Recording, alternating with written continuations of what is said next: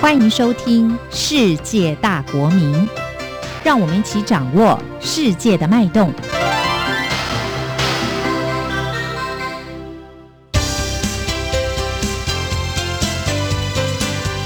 公民新世界。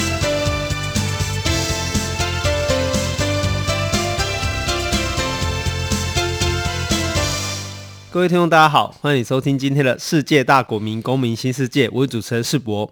从臣民、国民到公民，公民新世界，希望透过对话讨论，带入新世代与新世纪的视野。好，进入网络时代哦，我相信大家其实已经很难摆脱智慧型手机的枷锁。哦，从我小时候的 BB 扣到很大只、很像水壶的黑金刚，哦，后来又很强调轻薄短小的手机，哦，甚至到现在已经是一个缩小版的电脑。那与其说手手机哈改变了我们人的生活，其实我觉得真正是网络改变了人的时代。嗯，好，所以我们今天这一集，我们就想要邀请到的是我们中华电信行销处暨智慧城市办公室的陈建志协理，请他来跟我们谈一下，到底什么是五 G，五 G 是什么，未来会改变我们的生活，让我们的城市变得有什么样不同的风景。我们先请建志跟大家打个招呼。好，哎，世博好，还有所有这个央广线上的听众，大家好，我是陈建志。哎，建志学长哈，那个首先我们可能都不太清楚啊，吼，为什么像五 G、四 G、哈三 G，吼，乃至于以前我帮我爸爸换手机的时候，他跟我说，哎，你这个二 G 的 SIM 卡已经不能用了啦，哈，要我一定要帮他来换。一下子你看，又从二 G 换到三 G，三 G 换到四 G，现在已经要进入到五 G 时代了。到底那个 G 代表是什么意思呢？以及五 G 又是有什么样的意义？好，那这边很快跟大家说明一下，G 的意思其实就是 generation，那中文的意思就是世代哈。所以呃，就字面上来讲，你从二 G、三 G、四 G 到最近政府才刚发执照的这个五 G 哈，代表就是从第二代、第三代、第四代到了第五代。那它其实不是手机的这个呃这个这个年代，应该叫的就是网络的年代，就是世博你刚刚讲的。那这个网络的行动网络的年代，其实最早定义是由国际一个组织叫 GSM 啊他们所定义的。那二 G 就是我们所知的最早的这个行动电话啊的网络，那大概在一九八零年代。啊，也就是世博，你刚刚讲的很早很早以前的那个时候，那黑金刚的时候，它就是二 G 的手机。那到了三 G 的手机的时候，我们台湾其实是呃二 G 的后期才进入行动呃通讯的市场啊，大概是从一九九零年代开始。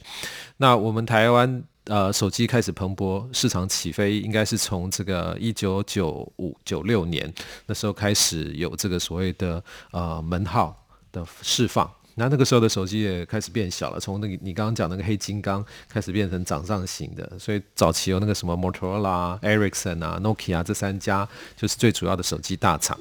那时候门号很贵哦，中华电信的门号那个时候甚至还可以在网络上被拍卖，二拍再三拍这样，大家在抢门号。那早期的行动电话的网络其实主要就是。让你这个摆脱线路的束缚嘛，哈，就是无线的方法，带着一些手机到处就可以讲电话。那二 G 的情况大概就是这样子，但是科技进步的很快，大概到两千呃零二年的时候开始就有三 G 的讨论。那两千零三年的时候，大概三 G 就已经进来。台湾了哈，那三 G 的时候，这时候手机开始有点不一样，就是早期手机从语音开始，就是啊二 G 到二点五 G 的时候有一个简讯的服务啊，这到到现在都还存在，我们有时候会在手机上发简讯，不过早期是有字数的限制，比方说一百五十个中文字。那到了三 G 的时候呢，开始有一个很简单的一个这个叫做手机查询的功能，叫 WAP W A P 啊，在手机上面你可以去有点类似很阳春版的。手机网页的概念，然后这个在三 G 的时代，那三 G 的时代后来有一个划时代的这个分水岭，就是开始有各式各样的智慧型手机的作业系统出现，因为光是有网络，它只是提供传输。讯号的传输，那主要在这些手机制造商，他们很用心的去开发手机的作业系统，所以早期有 Windows 微软的哈 Win C 啊，有这个 Palm 就是掌上型电脑，然后有这个 Nokia 的 Symbian 的系统，然后有美国的 BlackBerry，这个大家应该有听过黑莓机哈，然后甚至还有一些奇奇大大的，那一直到了这个呃四 G 的时代啊，这些智慧型手机让这个行动。呃，网络的开发商也同时发现说，他们必须加快速度，来让网络的速度有所提升，才能让这些智慧型手机的功能发挥到呃极致。所以到了第四代手机的这个出现，也就是第四代行动电话网络的出现的时候，这个时间点已经来到了这个呃二零一三、二零一四这个时候了。那台湾这个时候的这个手机啊、就开始就是。刚刚讲的各式各样的自由型手机系统，就归纳到两大主流，一个叫做 Android，另外一个就是 Apple 的这个 iOS 系统。那台湾现在的用户大概也就是这两派。那这个是四 G，那四 G 到现在其实也又过了五六年了啊。那呃，四 G 的时候，其实在行动通讯运用上最大的一个就是。application，我们讲的就是各式各样的应用程式啊，你可以在手机上面下载、安装、使用，不喜欢就移除。你的手机已经变成你的电脑，手机的 CPU 的运算速度也超过于笔电，所以基本上呢，它做了一个翻天覆地的改变，大家开始也不需要随身带着笔电到处走，那在家里甚至连。改变了这个所谓的上网的习惯。那年轻人呢，随着手机尺寸的智慧型手机尺寸变大，他连看剧追剧，他的社交生活也都在手机上面。他已经离开了客厅，好跑到了房间。所以，行动通讯的确有这个改变人们生活习惯的一个非常大的这样子的一个动力哦。那五 G 是最新的，五 G 是这个二零二零年，就是今年啊、哦。事实上，台湾是去年十二月开始做这个政府的这个执照的竞标，到今年一月尘埃落定啊、哦。那五 G 在一些国家也开开始开始有一些先展期的使用。那大家会好奇说，其实四 G 手机已经几乎什么事都可以帮你做了嘛？你要做直播，做这个 那个网络收看，做这个呃各式各样的应用服务，基基本上都可以。为什么要五 G 呢？一般来讲有三大的特色，就是它把速率盯得更高了，大概就是现在的十倍到一百倍。那它有一个低延迟的特色，低延迟是什么呢？就是说它的这个讯号的传输的这个呃延缓会非常的小。小到你几乎看不到。一般我们讲，如果用四 G 的讯号在传影片啊，如果你今天在美国，我在台湾，其实还有一个很很微、很细微的一个 lag 啊，那仔细看其实还是感觉出来。那在五 G 你基本上是没有办法分辨的哈，人的肉眼甚至没有办法去感觉到它的一个差别。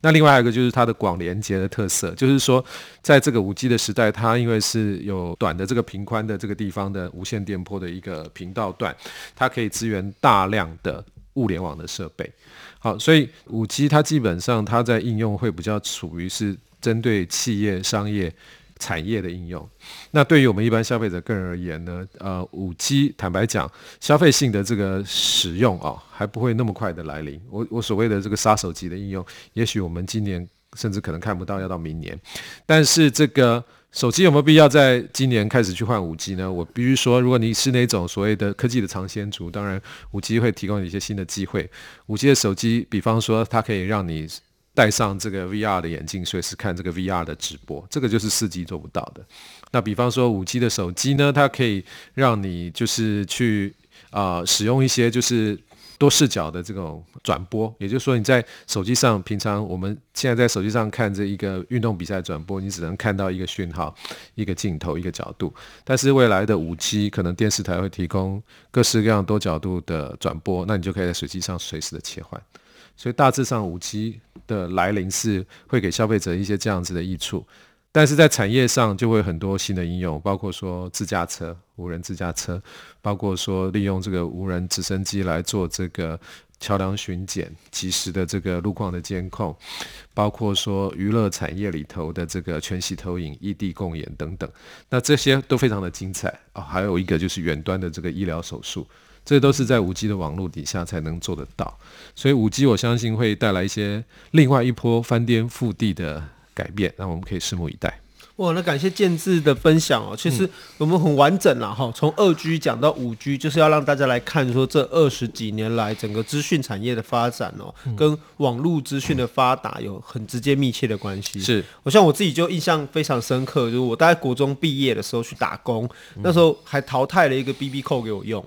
哦，那就隔了一年左右，发现哎，我身边的同学好像开始有人拿。手机了哈，那可能如果你现在是三十五岁左右的听众朋友，嗯，你在台湾，你可能还会有印象哈，就是大概你高中的时候，忽然有一则广告，然后在讲易付卡，嗯，哦，瞬间好像哎，身边好多同学，大家手上都有了一只手机，哦，不管你是 Panasonic 的这个应该叫做 P 九零或 P 九二，哦，特别小，特别轻，我记得不到一百克吧，哈，八十几克，或者是你是拿到了号称会游泳的小海豚，哦，Motorola 的小海豚，是是，哦，或者是那个。那个 Nokia 哦，那个无敌神机三三一零三三二零哈，那个从十楼掉下来都不会坏的 这 个手机哦，我想这都是一种这个共同的记忆啦哈。而这种从二 G 的这样的一个手机开始，然后慢慢到了哦，我们讲的刚才讲到了二零一零年、二零一三年这样的一个智慧型手机的开放哦，大家从这个 Angry Bird。好，如果从游戏上来讲，应该是这样哈。嗯、那时候可能很流行这个开心农场哈，网络上面用手机去割菜，欸、用电脑去割菜哈，那用手机就是打弹弓了哈，打 Angry Bird。嗯、那其实电脑跟手机的这个界限逐渐的消失，那手机的功能逐渐的越来越强大。甚至直接的就改变了个人以及我们社会的一个生活习惯哦，所以想要请问建志，就是说，其实刚才你提到了，不管是自驾车哈、VR，乃至于用直升机来做这个防范污染的防治等等，我们都可以看到五 G 其实跟这个智慧城市的发展是有很直接的关系哦。那可以跟我们讲一下，就是说，那什么是智慧城市吗？或者说，智慧城市的定义是什么？哦，那到底智慧跟没有智慧，它的落差跟它的差别，关键在哪边？好，那这个是一个大灾问哈。其实智慧城市这个是一个大概三年、三五年前就开始慢慢逐渐。啊、呃，越来越耳熟能详的一个热门名词。那智慧城市，如果就字面上而言，好像也没有什么大的学问，不外乎就是说，哦，这个城市变得更智慧了。那其实这个更智慧，它都是一个比较级的嘛。那随着时代科技在进步，城市本来就理所当然的会越来越智慧。只是我们这边在讲的这个智慧城市哦，它的定义不是那么简单哦。呃，一般我们现在业界在讲的智慧城市，指的就是说，呃，这个城市如何利用。特别是在通讯跟资讯两种技术的整合，一般叫资通讯 （ICT） 的这个技术，然后呢，开发出更多的便于使用者。能够让生活改善的工具，那这个使用者还包括了，就是城市的管理者，也就是一般讲的就是市政府的这些各个局处啊，包括市长。那另外还有就是市民啊，城市里面居住的这个你我，我们就叫市民。那我们都能够透过这些新的科技工具，让我们的生活变得更便利。这样讲还是有点笼统，所以我要举例子啊。所谓智慧城市，就是说，嗯，过去我们一般讲。城市资讯化，台湾是资讯工业的大国，大家都晓得嘛。所以像我们的政府很早很早就网络化了。那我们家庭呢，每个人基本上上网，根本就是也是已经超过十年、二十年的历史。从固网宽频、波接上网、ADSL。光纤，甚至家人家里有的人现在甚至直接用四 G 在上网都有。那这个上网的经验对我们来讲是非常普遍的。那政府的资讯化也非常彻底啊，所以我们有健保卡，我们有这个所谓的报税的这个呃呃系统，一下子就可以把你的所谓的税籍、户籍资料通通叫出来，那一毛钱也逃不掉。那我们的这个交通的交监控系统也非常的完整啊，政府在资讯化非常的。前进，那这个都只是一些呃，目前我们所看到一些科技跟网络的一个环境啊的条件。那我们在讲说智慧城市说，对，基于这样子的一些呃已经高度网络化的一个社会里头，如何去往前迈进？所以接下来就是说，呃，开始有人提出智慧城市的一个概念，他的意思就是说，政府能够把这些网络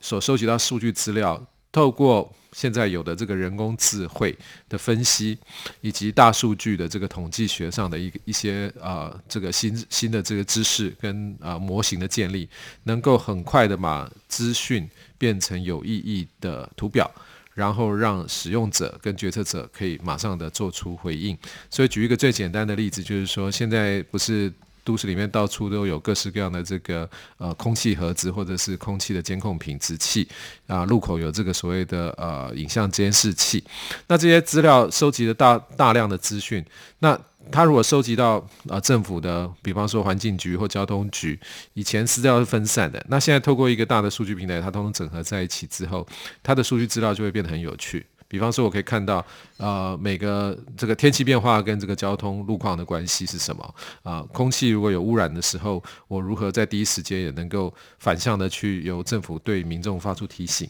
那提醒他不用全局广播啊，他可能是士林北投特别严重，他只要对那个地方的市民来发出警讯就好了。啊，他可以透过简讯的方式，透过市民卡，透过手机的方式，对那个地方的人提出警告。那所以这个就是一个所谓的智慧城市的一个很简单的说明，也就是说，过去我们政府手上握有庞大的数据资料，它来自各式各样的资料库以及即时的这个啊感测器所收集到的。但是过去它可能分散在不同的局处做不同的应用。那现在的智慧城市是说，是所有的数据到了平台上做了分析，做了人工智慧的运算之后，它可以让决策者，就是包括政府的管理单位做一个及时性的回馈。那使用者就是我们一般的市民，也可以在共同的平台，可能是手机，可能是平板，你可以做一个及时的互动。你每一个人都可以是是资料的产生者，你去回馈给这个所谓的资料中心，但是决策者也可以及时的把这些分析过后的资料，针对特定的族群，跟他做不同程度的互动。这个是智慧城市的一个最基本的一个概念。就感谢建智的分享哦，其实这个很重要，就是说，因为台湾有一个很完善的资讯基础建设了，我们有普及。笼罩全台湾的一个基地台的网络建制哦，而这样的一个高度网络化的环境，再配合着人工智慧哦，就可以让大数据变成一个有意义的图表哦，也让我们政府在施政上可以防患于未然哦，可以具备一个前瞻性跟哦未来延展性的一个规划哦。好，我们休息一下，马上回来。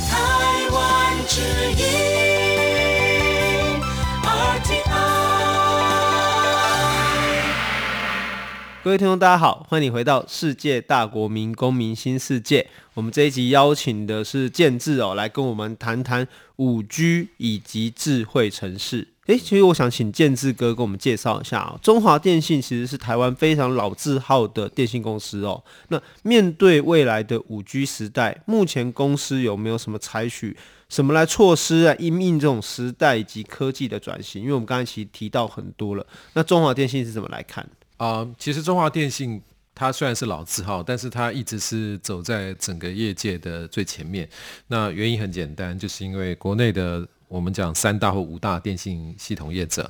啊、中华电信是唯一具有这个半官方的身份了哈。因为交通部大概有将近四成的股份，那也就是说，中华电信它其实跟所谓我们政府在做国家基础建设的发展上的政策上，我们是有。密切的配合，而且是几乎是同步向前，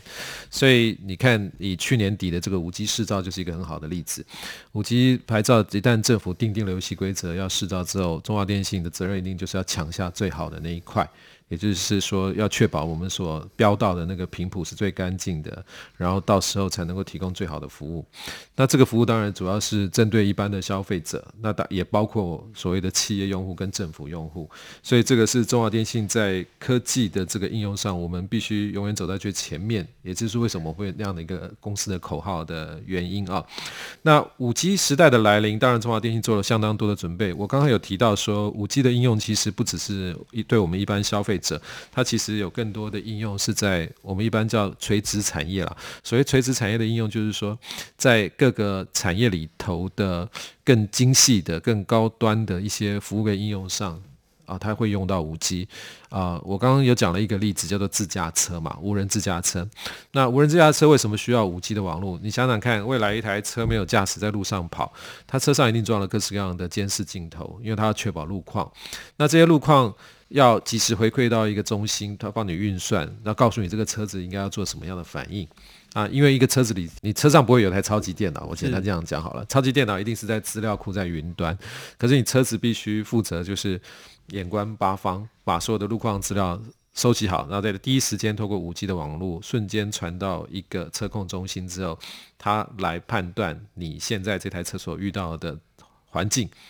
你的周遭的这些相对应的人、车、物、路况等等，还有交通号志，然后告诉你这个车子应该加速、减速、左转、右转、换车道。很多很多非常细致的动作，那这个东西需要用到五 G 的网络啊。那因为这主要就是五 G 它有一个低延迟的特色，我刚刚讲的，它几乎没有任何的这个 latency，就是讯号的传输不会导致 A 点到 B 点之后有明显的。我们讲 lag 啦，lag、嗯、对，就不会有 lag 哈。那第二个垂直产业的应用就是说远端的这个精密机械的操控。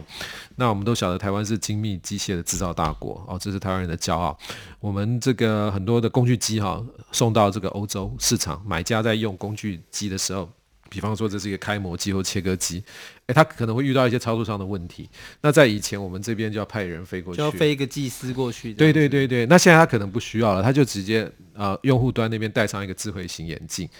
他所看到的就会及时的传回到台湾这边制造商的工程师的电脑荧幕上，所以它等于是两边同步在看一个影像，然后台湾这边的这个工程师就可以马上线上做 troubleshooting，就是协助客户排解问题，因为他们透过五 G 的网络，它可以同时的去告诉这个远端的使用者应该要怎么去操作、维护、保养，或者是排除这个机械机上面遇到的一些困难。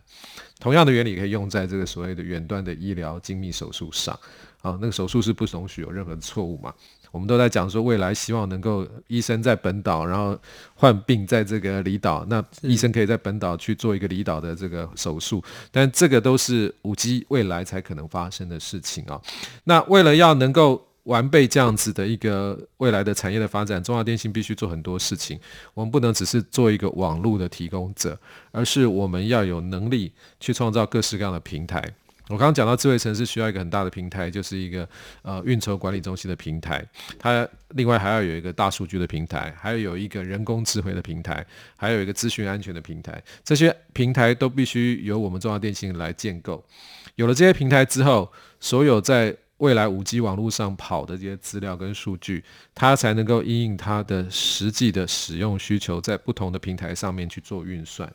产生出有意义的决策跟模型之后，给不同的使用者去做各式各样的应用。诶，跟我们提到那个无人车哦，其实我很有印象啊，因为我在这个附近散步，我在我家附近散步的时候，就看到，诶，我家附近有一个。无人车的这个研发中心。是哦，在这个桃园是在我们虎头山。虎头山，对对对对，有一个无人车的这个这个试，有点像是测测试中心了哈，就看到有一个小的那个车道哈，然后有看到一台小。好几台那种圆圆的车子很可爱，在那边种尝试走来走去这样子。那、嗯、那表示说，其实未来我们五 G 要成熟哦，跟地方政府的合作，乃至于跟中央政府的合作，在各个面向上有一些需要互相配合的地方。那想要请问建志哥，就是说，哎，关于智慧治理这一块，IOC 这一块哦，嗯、就是说，目前我们跟地方政府、啊、乃至于这个各个产业的合作状况，有没有什么具体的成果可以跟大家分享？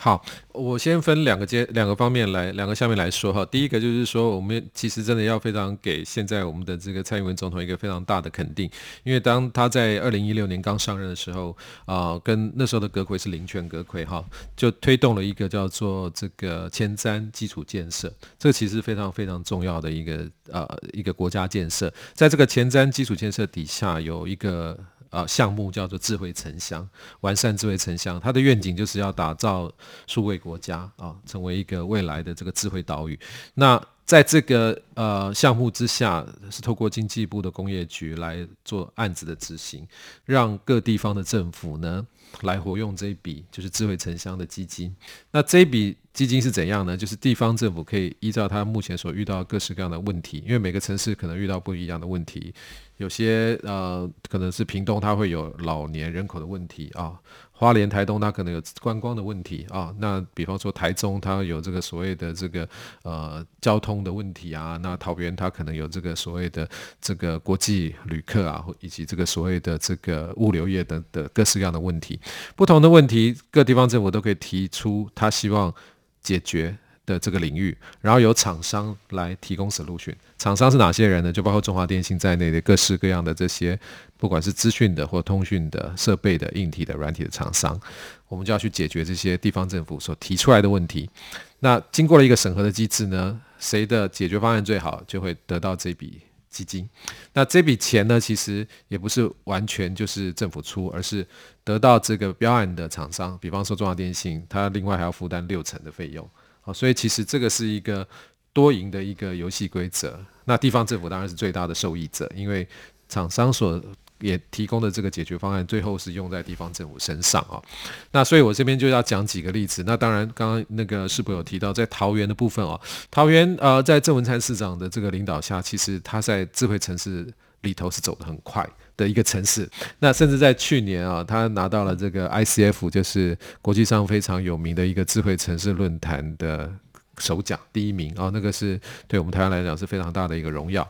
那我们中华电信非常有幸的，就是能够在这个桃园的智慧城市管理上头有办了一些很重要，扮演了一些很重要的贡献。其中最主要就是我们帮桃园市建构了一个叫做啊、智慧城市的一个城市仪表板，智慧城市仪表仪表板，一般我们英文叫做 IOC Intelligent Operation Center。那它的用意就是说。呃，透过我们在市政府各地，桃园市在各地，它可能有各式各样的感测器。我刚刚讲过，包括路口监测器、环境监测器等等的，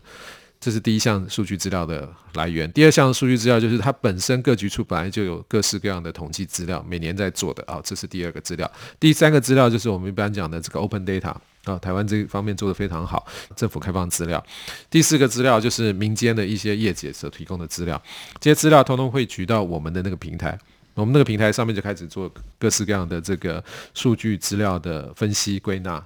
然后产生模型之后，最后是成为一个。图示化的报表呈现给桃园市政府去做及时的决策，所以有一个很有趣的例子，就是像桃园的这个消防局，他希望知道说整个桃园市哪些地方是容易发生火灾，所以最后我们出来的那个地图呢，我们所收集的资料包括说屋龄的资料，包括说当当地人口的收入的资料，包括当地的交通路况的资料，那就跑出一个地图，它地图用不同的颜色区分所谓的高危险区。中危险区跟低危险区，对于消防局而言，它就可以去，我们叫 prioritize，就是可以可以可以去定它的优先次序，哪些地方必须立即去做改善的，那它可以去做立即的改善。那交通的做法也是一样，桃园的那个路况有很多大卡车，因为物流中心嘛，对，所以有些道路到底应该怎么样去调整它号志。道路是不是应该拓宽？这个其实都要有科学的根据，所以我们给汇集的资料包括来自交通局的，包括来自这个路口影像监控的，包括来自车籍资料。所以一样，当这个啊桃园市的交通局他们看到的一个图图示，就是告诉你说哪些路口最容易发生拥塞，最容易发生哪一类的交通事故，那是由哪一种的车子造成的，发生在哪一个时段。它是平常日子发生在哪个时段，还有假日的时候，什么时候会是它的高风险值？那这些数据出来之后，交通局就可以连跟都发局一起来合作。比方说道路要拓拓宽，那他可能可以跟这些其他的跨局处一起来合作。比方说跟教育局，有些是学校路段的地方，他就可以加强优先来做改善。所以其实这也看到这个资讯不再只是单向性的，而是政府透过收集民间的所有的资料，然后来做整理以及反馈到。